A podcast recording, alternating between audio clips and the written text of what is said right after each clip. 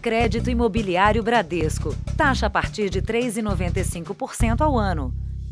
Boa noite. Olá, boa noite. Uma influenciadora digital com 400 mil seguidores nas redes sociais foi presa ao tentar embarcar para Dubai com quase meio quilo de cocaína. É, a modelo ostentava luxo em viagens para fora do país. Agora vai responder na justiça por tráfico internacional de drogas.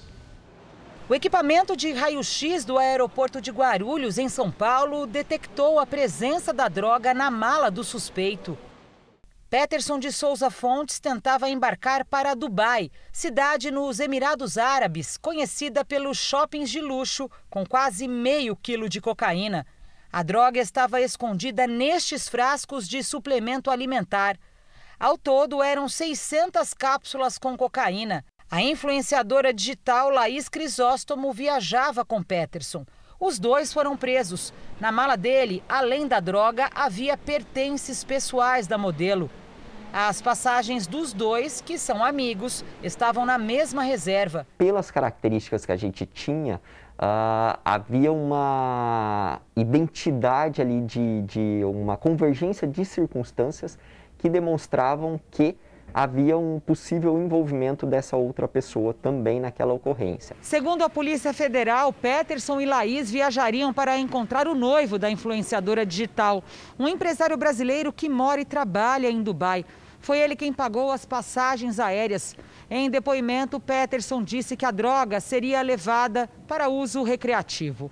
A polícia não acredita nessa versão, assim como o juiz que negou habeas corpus ao modelo. Na decisão, ele alega que, pela quantidade de cocaína apreendida, Laís não pode ser enquadrada como usuária e vai responder por tráfico internacional. Só nos últimos oito meses, Laís viajou pelo menos cinco vezes para o exterior. Nas redes sociais, ela ostenta luxo nos Alpes franceses e em praias paradisíacas nas Maldivas. A modelo tem 400 mil seguidores. A defesa de Peterson não foi localizada. O advogado de Laís não quis comentar a prisão. Para a polícia, ela negou que soubesse do transporte da droga. Em Dubai, essa quantidade de cocaína apreendida está avaliada em mais de um milhão de reais. Aqui, a cocaína, por ser produzida aqui na América do Sul, ela acaba tendo um custo mais baixo, mas fora do país ela tem um custo bastante elevado. Então, tudo indica que não se tratava de um uso recreativo, tanto pelo quantitativo como pelo valor. Veja agora outros destaques do dia. Ministro do Supremo manda prender ex-deputado Roberto Jefferson por ataques à democracia. Procuradoria-Geral da República é contra a prisão. Polícia do Distrito Federal conclui que deputada Joyce Hasselman caiu sozinha. Presidente da Argentina será investigado por fazer festa clandestina em residência oficial. E na série especial, o drama das crianças que crescem em abrigos longe de pai e mãe.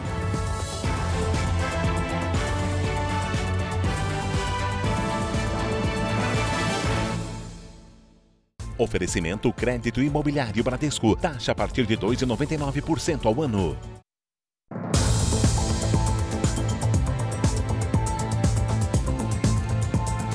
Foi presa hoje mais uma mulher suspeita de integrar uma quadrilha na região conhecida como Cracolândia, no centro de São Paulo. Ela fazia parte de um grupo de mulheres que é monitorada pela Polícia Civil e que atua diretamente no tráfico de drogas jovem e sem antecedentes criminais. Daniele Alves dos Santos, de 29 anos, mora a 22 quilômetros da região do centro de São Paulo, conhecida como Cracolândia.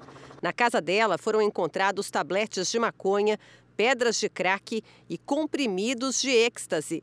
Essas fotos mostram ela numa barraca, onde as drogas costumam ser vendidas. Segundo a investigação, ela trabalhava diretamente com Paulo Henrique Marques dos Santos, mais conhecido como Fuzil. Ele é um dos traficantes mais procurados do estado. Para a polícia, Daniele atuava como depositária do traficante.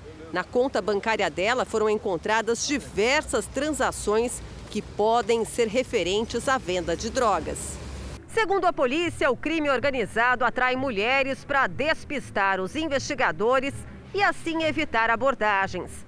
Daniele fazia parte do grupo de pessoas monitoradas pelos agentes de segurança.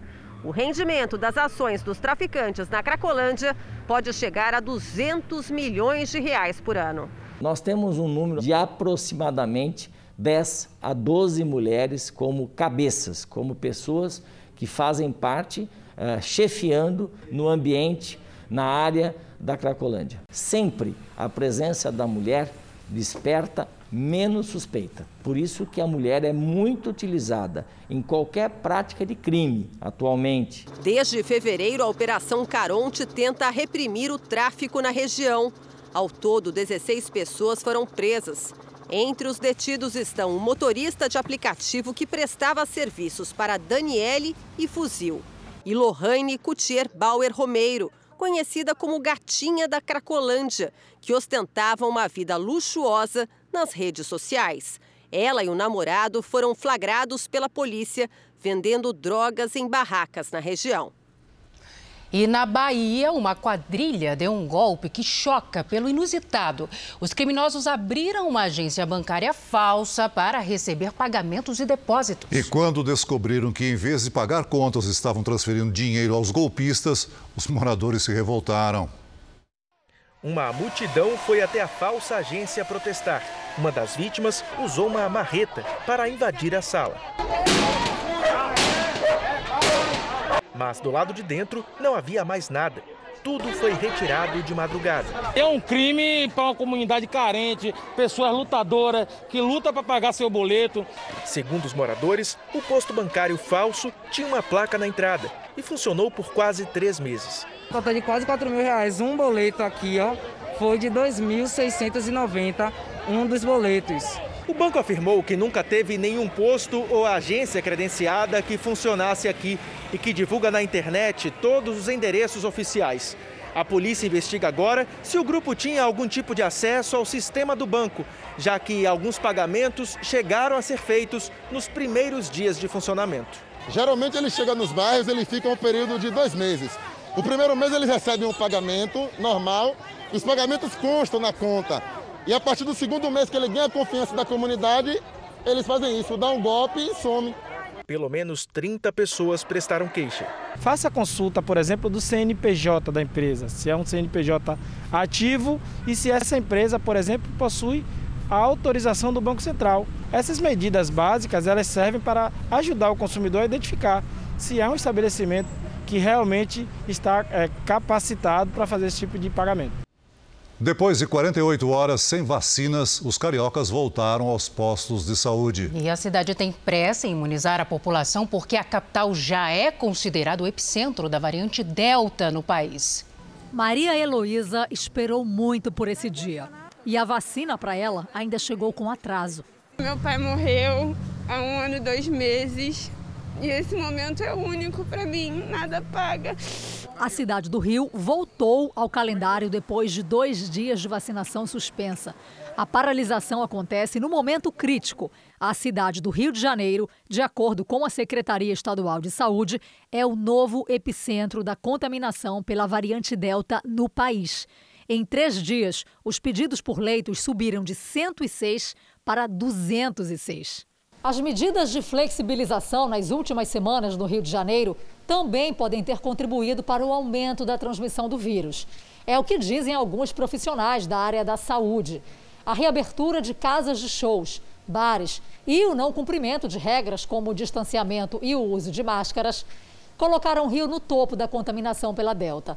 Até nas atividades essenciais, onde há maior circulação, as pessoas parecem ter abandonado os cuidados.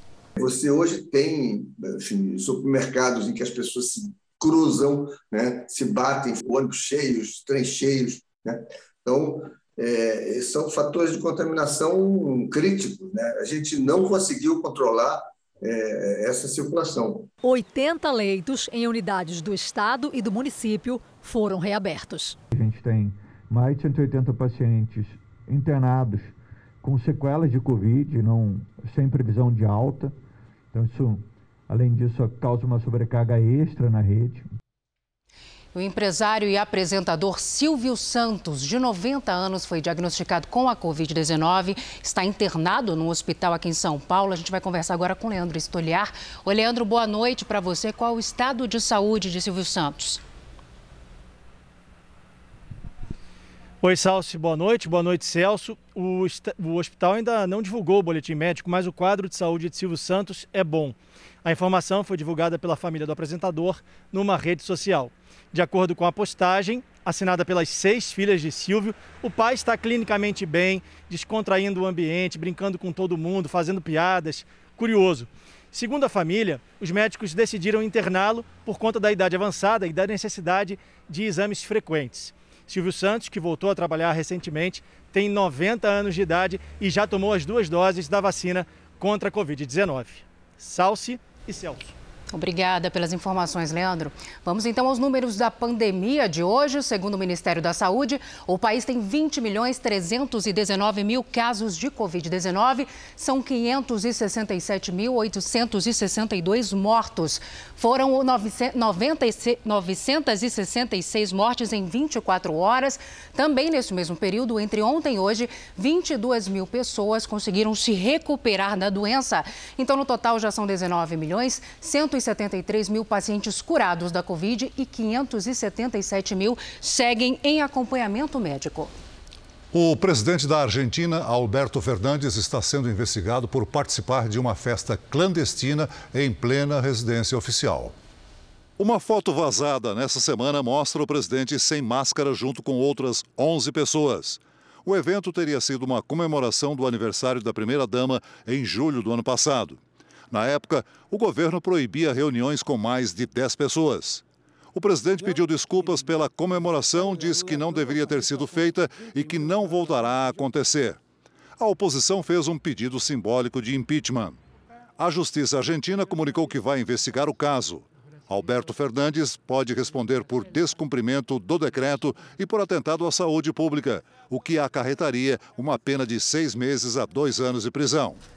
Na Argentina, mais de 5 milhões de pessoas foram infectadas pelo coronavírus e mais de 100 mil morreram. Em relação à vacina, 59% da população já tomou pelo menos uma dose. Aqui no Brasil começa a funcionar hoje um sistema integrado entre bancos e instituições financeiras que promete tornar o acesso ao crédito mais barato. A primeira tentativa de conseguir crédito bancário foi para comprar máquinas que agilizassem a fabricação de doces. Atraída por uma proposta, Vanessa até mudou de banco. Você recebe a oportunidade de uma outra instituição financeira e fala: ah, consigo te baixar um pouquinho, aí você leva. Ah, mas você vai começar o seu histórico tudo de novo, tá? Ela diz que nunca ficou devendo ao banco, mas agora, na pandemia, precisava de capital de giro outra burocracia. E aí começou o martírio, porque mandava documento, voltava documento, manda documento, volta documento. Um sistema de negócios implementado hoje promete minimizar as dificuldades encontradas por Vanessa e por outros empresários e empreendedores espalhados pelo país. Ele é chamado de Open Banking, que em português quer dizer bancos abertos. Funciona assim: com o aval do cliente, outros bancos e instituições financeiras vão ter acesso aos dados cadastrais e de pagamentos do correntista. O sistema pode ser usado por pessoas físicas e jurídicas. Entre os compartilhamentos permitidos estão extrato bancário, movimentação dos últimos meses, faturamento e os serviços utilizados, o que ajuda a checar como anda a reputação do correntista junto ao banco e pode facilitar a oferta de crédito. O novo sistema vai abrir concorrência entre as instituições financeiras. O que prevêem os especialistas vai estimular a oferta de novos serviços, novas propostas e até melhores taxas bancárias. Para micro e pequenos empresários, uma chance maior de obter crédito sem tanta burocracia. A previsão é de que o sistema esteja funcionando por completo em dezembro. Especialistas da área econômica consideram que correntistas terão agora mais poder de escolha e que as portas de mais bancos devem se abrir para novos clientes. O lado bom da concorrência é que você tem outras instituições querendo você como cliente. Então, elas vão supostamente baixar uma taxa de juro, oferecer um serviço diferenciado. Então, elas vão meio que brigar por esse cliente. Os casos policiais que fizeram o Brasil parar nas últimas décadas são temas do mais novo podcast que estreou hoje no r7.com, Play Plus, YouTube e aplicativos de áudio. É o Arquivo Vivo, um projeto comandado por dois premiados jornalistas investigativos da Record TV, Percival de Souza e Renato Lombardi.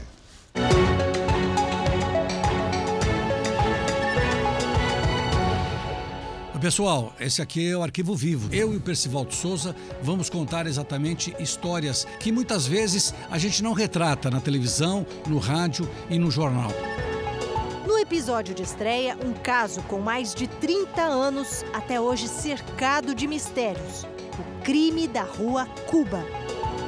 Além do casal e além dos dois filhos, não havia mais ninguém no interior da casa. Nós tivemos a oportunidade de fazer jornalisticamente a cobertura de muitos casos de repercussão.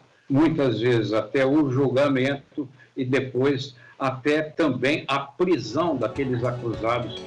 O podcast Arquivo Vivo também vai falar de um criminoso que aterrorizou o país e que o Lombardi entrevistou cara a cara, o bandido da luz vermelha.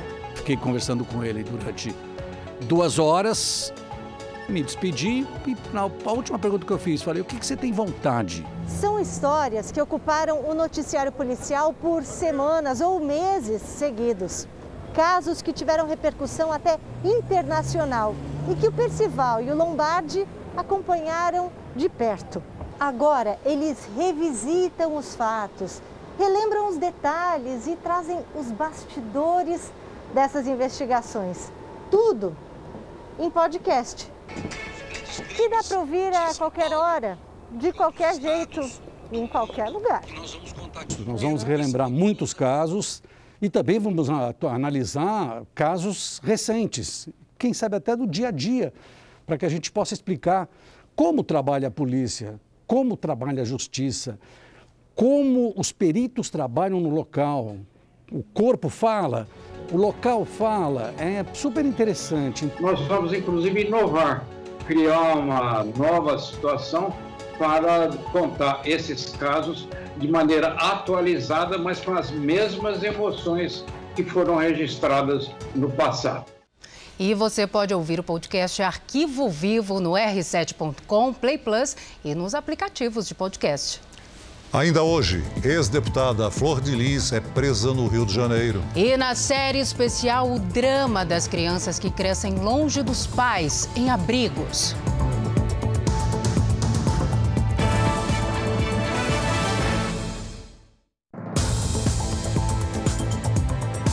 O presidente Bolsonaro esteve hoje no Ceará para a inauguração de um conjunto habitacional. Ele falou sobre a inflação e a proposta de aumento no Bolsa Família. Na saída do aeroporto de Juazeiro do Norte, o presidente era esperado por moradores da cidade. Jair Bolsonaro chegou usando máscara, depois tirou. O presidente participou da entrega de casas populares, quase 2.800 unidades, financiadas por um programa do governo federal. No discurso, falou sobre a proposta de ampliação dos valores do Bolsa Família. Nesta semana, apresentamos duas propostas para o parlamento, de modo que o Bolsa Família, necessário para uma parte da nossa população, tenha no final do ano, no mínimo, um reajuste de 50%. O presidente Jair Bolsonaro voltou a criticar governadores pelos efeitos na economia de medidas de isolamento social que foram adotadas durante a pandemia, como o fechamento do comércio. O presidente também falou sobre o avanço da inflação, que, segundo ele, não é um problema enfrentado hoje só aqui no Brasil. E essa medida, por alguns governadores, entre eles desse estado, foram, além de impensadas, foram muito mal recebidas pela população. Mandar ficar em casa sem prover, ganho para a sua subsistência, isso é mais do que uma maldade, é um ato criminoso. Sabemos, que a inflação chegou em nosso país, como chegou no mundo todo. A pandemia desequilibrou a economia. Em julho, a inflação acumulada em 12 meses chegou a quase 9%. O presidente citou uma medida para reduzir o preço do gás de cozinha. E eu determinei, e desde abril desse ano, não existe mais imposto federal no gás de cozinha. O preço do gás sai de 45 para 130, baseado em três fatores: o frete, a margem de lucro de quem vende e o ICMS do governador do estado. De Juazeiro do Norte, o presidente viajou para o Rio de Janeiro. Ele vai passar o sábado na cidade de Resende, no interior do estado. Nos Estados Unidos, o mês de julho teve o maior número de imigrantes ilegais detidos em mais de 20 anos. É um novo recorde da crise humanitária na fronteira com o México. Os números surpreenderam as autoridades, que normalmente veem as travessias ilegais diminuírem nessa época do ano por causa do calor intenso. Mas, contrariando as expectativas, a crise se agravou. Em julho, mais de 212 mil pessoas foram detidas cruzando ilegalmente a fronteira, um aumento de 13% em relação ao mês anterior. Pelo menos 83 mil viajavam em grupos familiares e quase 19 mil eram menores de idade desacompanhados. Segundo dados do governo, 45% dos imigrantes detidos em julho foram expulsos do país. Diante da crise, o presidente Joe Biden decidiu estender uma ordem de saúde pública criada pelo antecessor Donald Trump e que no passado foi alvo de críticas do Partido Democrata. A ordem, chamada Título 42, permite um procedimento rápido de expulsão dos imigrantes. Eles são devolvidos para o México sem chance de buscar asilo aqui nos Estados Unidos. A medida já foi responsável pela expulsão de mais de 940 mil pessoas. Mas, segundo o secretário de Segurança Interna americana, as políticas usadas por Biden são ineficazes.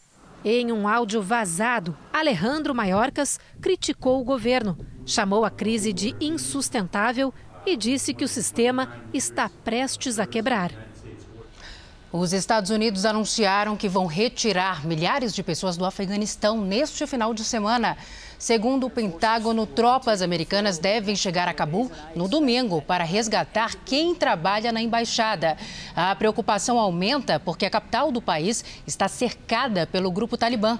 Até o momento, pelo menos 17 territórios estão sob controle dos extremistas. Veja a seguir: o ex-deputado Roberto Jefferson já está preso no complexo de Bangu. E na série especial, o trabalho para recuperar crianças que foram abandonadas e vivem hoje em abrigos.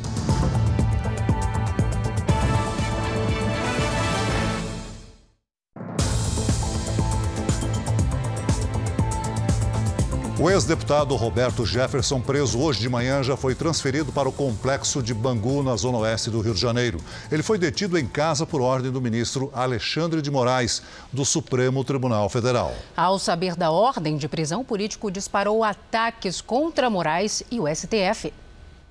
Uma escolta da Polícia Federal esperava o presidente nacional do PTB na residência dele em Levi Gasparian cidade a 150 quilômetros da capital.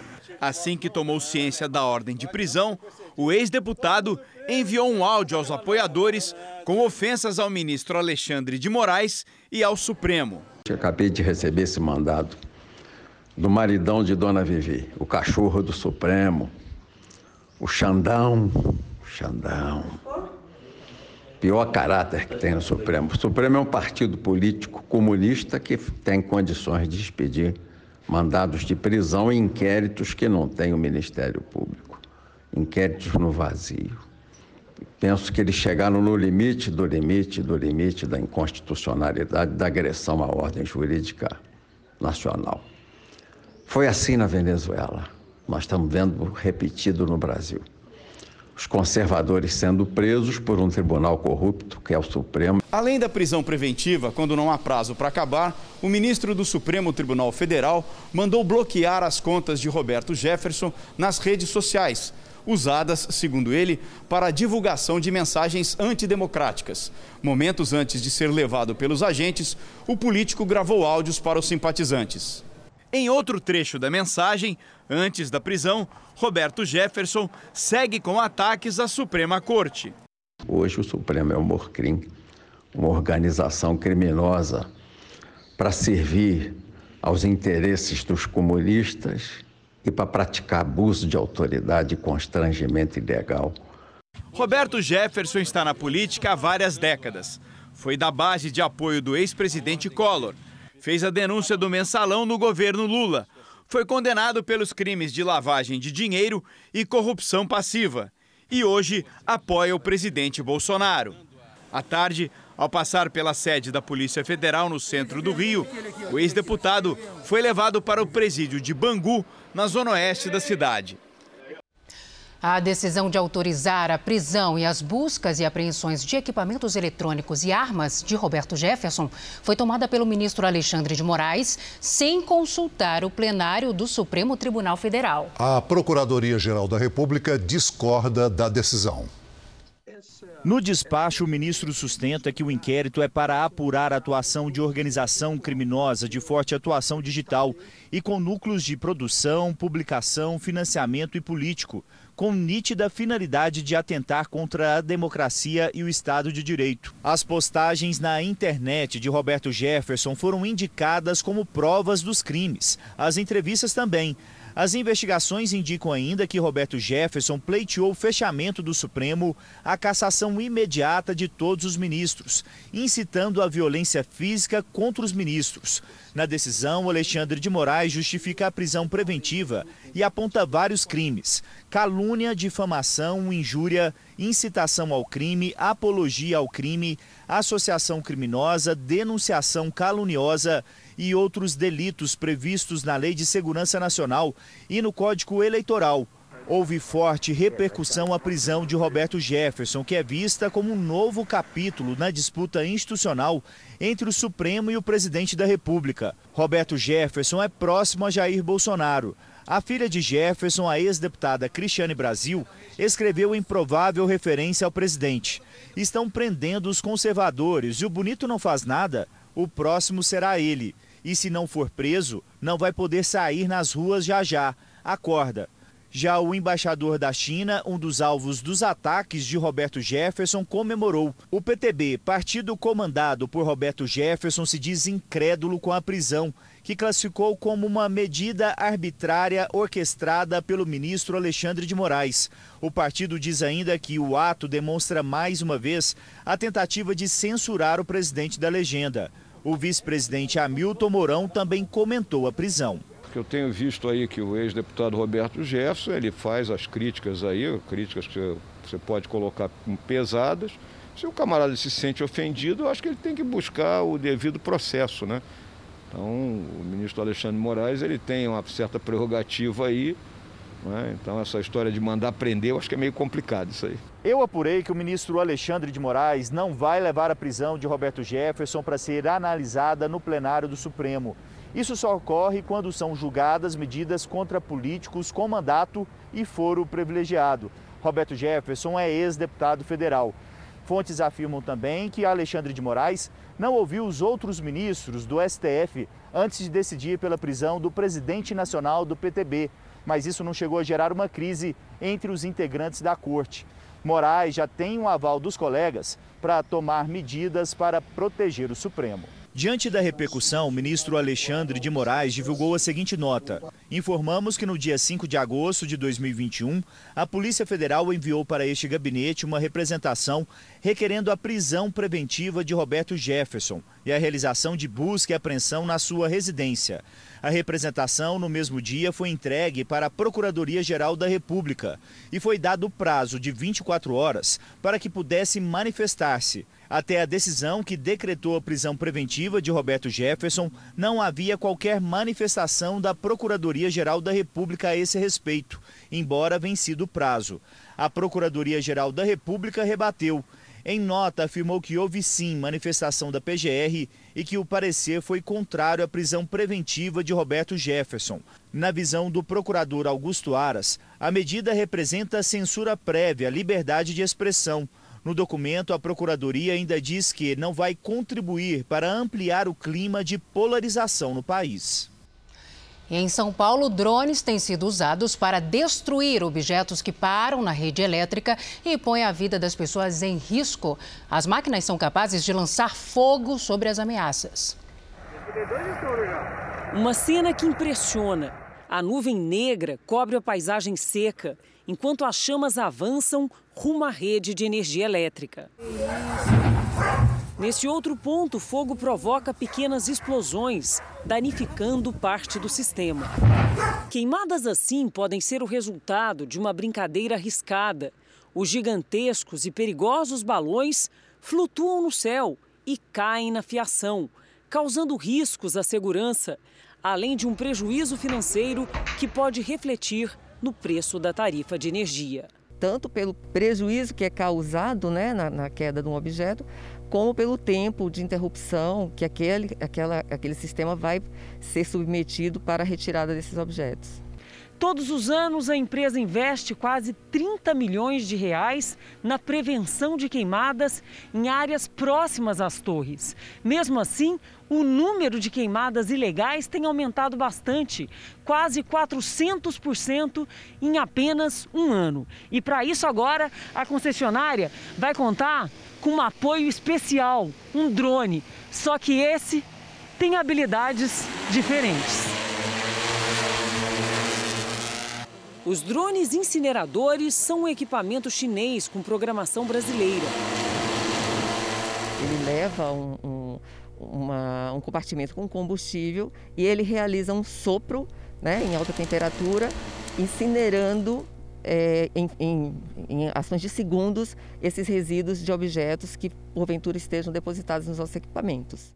Quando o objeto invasor e perigoso é identificado pelo sistema, o drone incinerador entra em ação. Basta um comando e a chama é lançada, sem danificar a rede elétrica.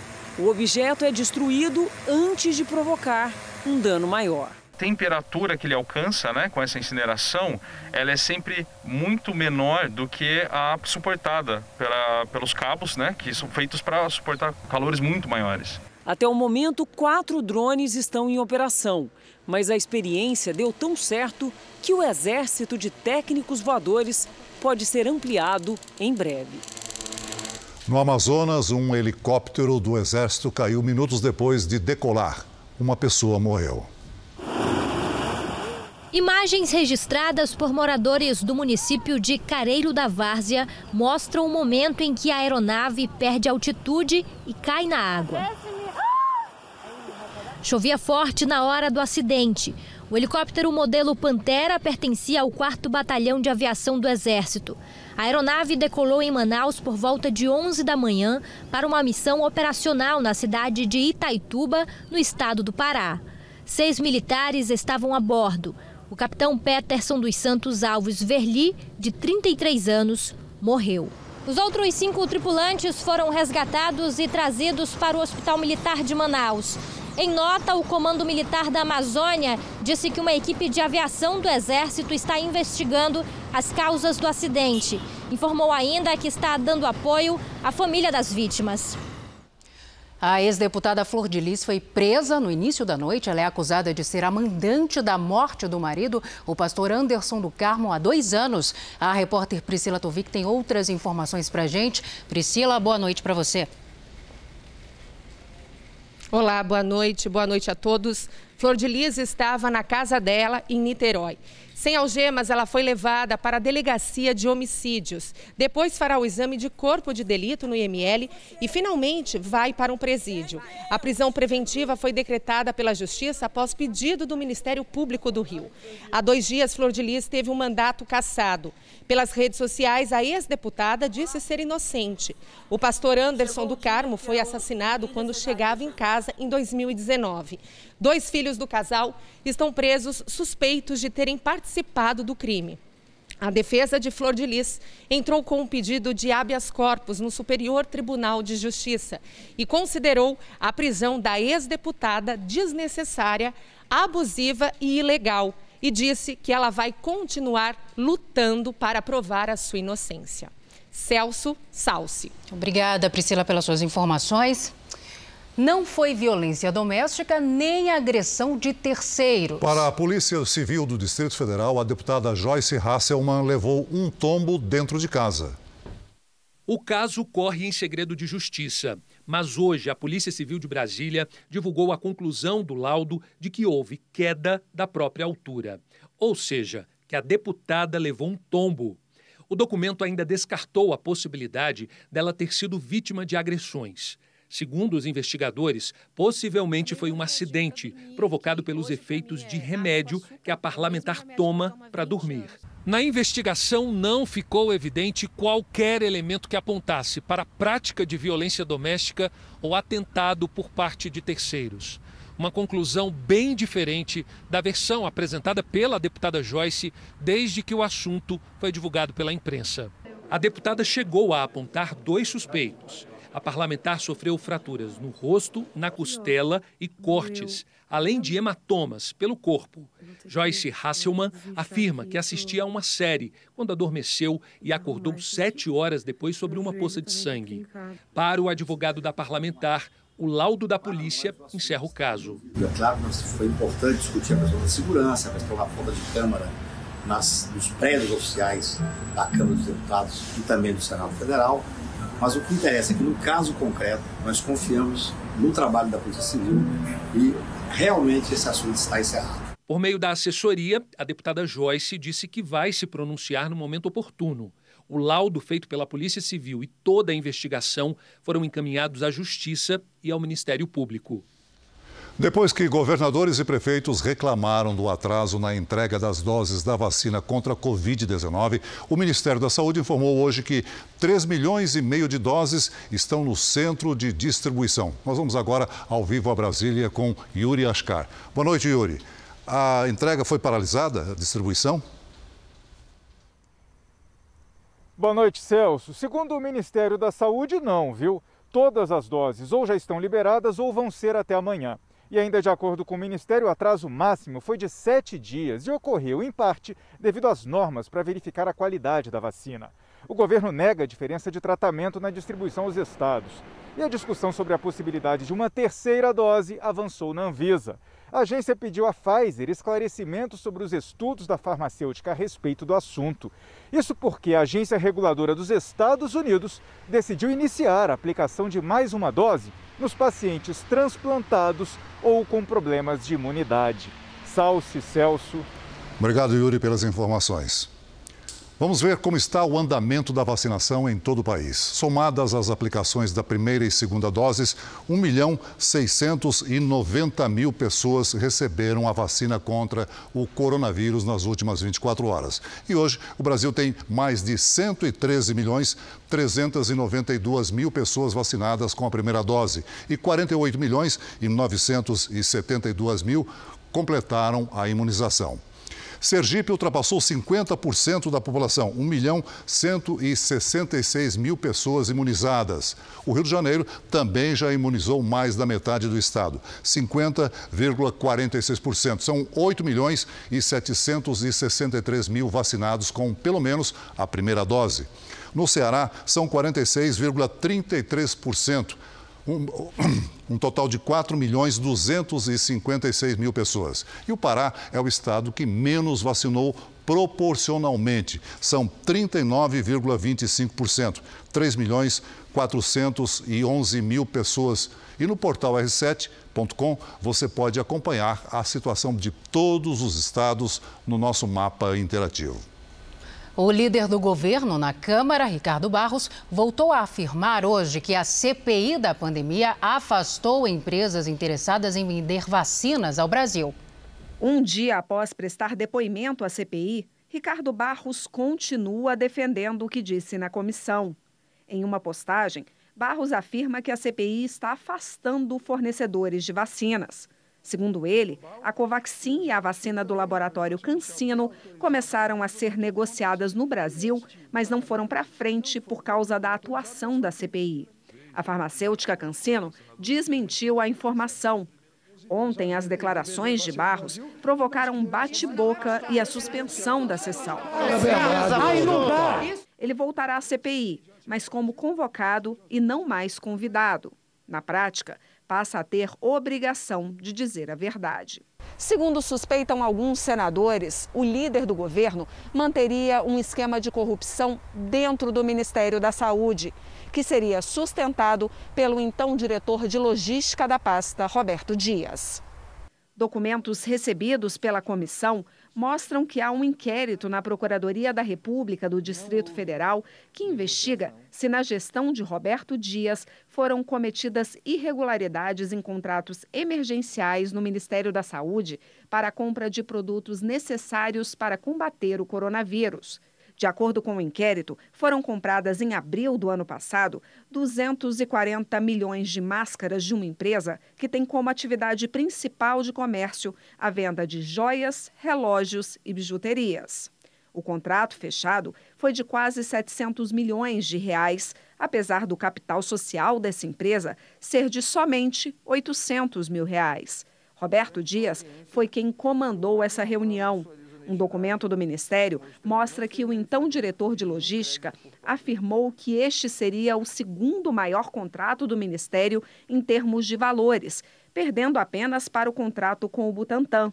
A empresa foi questionada na reunião sobre o capital social dela, mas o representante afirmou que não teria dificuldades para levantar esse capital de giro, porque haveria um grupo de investidores que daria o suporte econômico necessário. Entramos em contato com a assessoria de Roberto Dias, mas não obtivemos resposta. A empresa do episódio citado na reportagem também não se pronunciou. Cinco estações do metrô na zona norte do Rio de Janeiro voltaram a funcionar depois de um grave acidente. Um caminhão derrubou uma passarela sobre a linha férrea no bairro de Acari por volta das 11 da noite de ontem. Uma composição do metrô não conseguiu frear e acabou arrastando a estrutura. Ninguém ficou ferido. Técnicos da prefeitura e da concessionária que administra o metrô passaram o dia cortando as ferragens para liberar os trilhos. Há dois dias, o município de Jacareacanga, no sudoeste do Pará, está encoberto por fumaça. O céu mudou de cor e a visão só alcança alguns metros. Segundo os moradores, o problema é resultado de queimadas na região. Mas o Corpo de Bombeiros disse que não tem registro de focos de incêndio. E desde quarta-feira, moradores de Curitiba enfrentam um rodízio de água mais severo. Hoje choveu no Paraná, em Guarapuava, no leste do estado, por exemplo. Em 12 horas, choveu o volume esperado para todo o mês de agosto. Lidiane Sayuri, boa noite para você. Como deve ser o fim de semana, hein? Vamos lá, Salce Celso. Boa noite para vocês, para quem nos acompanha. Infelizmente, essa chuva boa no Paraná perde força. Uma frente fria deixa o tempo mais nublado do que chuvoso entre o Paraná e o Rio de Janeiro. Neste sábado, os ventos úmidos e frios que sopram do mar mantêm as nuvens sobre estas áreas e pode chover fraco a qualquer hora. Em toda a área mais clara aqui do mapa, o tempo fica firme. O calor no interior do Brasil mantém o alerta de queimadas nas áreas vermelhas. Na costa do Nordeste, a chuva diminui, mas ainda há risco de alagamentos e deslizamentos, principalmente em Pernambuco. Vamos agora às temperaturas. O friozinho continua no centro-sul. Em Porto Alegre, sábado à tarde, com 19 graus. No Rio de Janeiro, faz até 24. Em Cuiabá, 28. Em Salvador, 25 e até 37 em Palmas. Em São Paulo, sábado de muitas nuvens e garoa. Mínima de 15 e máxima de 19 graus. No domingo, o sol aparece tímido e faz até 25. E no Tempo Delivery tem gente de olho no fim de semana. Lide, o Lincoln quer saber a previsão para Três Marias, Minas Gerais. Vamos para lá, Celso. Lincoln, seguinte, nada de chuva nos próximos dias. Fique atento à baixa umidade do ar nas horas mais quentes. Fim de semana com máximas de 29 e 30 graus. A Sandy é de Major Vieira, Santa Catarina. Opa! Sandy faz frio por aí, né? Sábado nublado com máxima de 14 graus. Domingo e segunda com chuva leve e temperaturas à tarde na casa dos 17 20 graus. Participe você também do Tempo Delivery pelas redes sociais. Mande a sua mensagem com a hashtag você no JR. Boa noite, gente. Boa, Boa noite, noite. Lid. Em mais um efeito do processo de aquecimento global, o mês de julho passado foi o mais quente já registrado na história do planeta. O levantamento é feito há mais de 140 anos pela Agência do Clima do Governo dos Estados Unidos.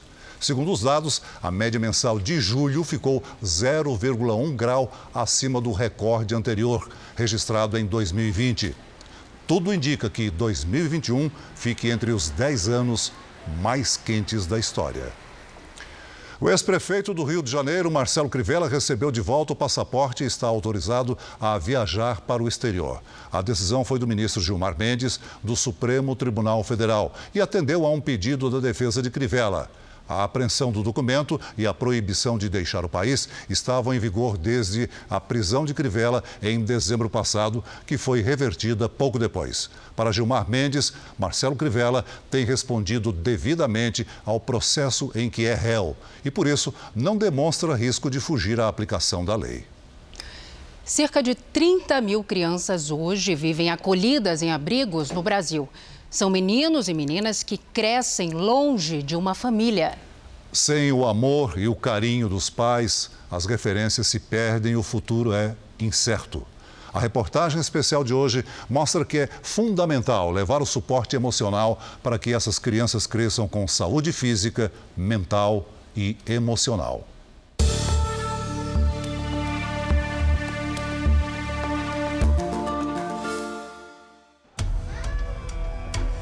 Serviço de acolhimento é o lar provisório de crianças e jovens separados ou abandonados pelas famílias. Eles nem amadureceram e já lidam com sentimentos de culpa, rejeição e solidão. A grande maioria das crianças que a gente recebe aqui é, desejam muito voltar para a família, é, se sentem tristes, não entendem como se tivessem feito algo errado para estar aqui, para merecer né, estar no abrigo. O apoio que encontram aqui é importante para seguir em frente, mas não ocupa o vazio que se instala.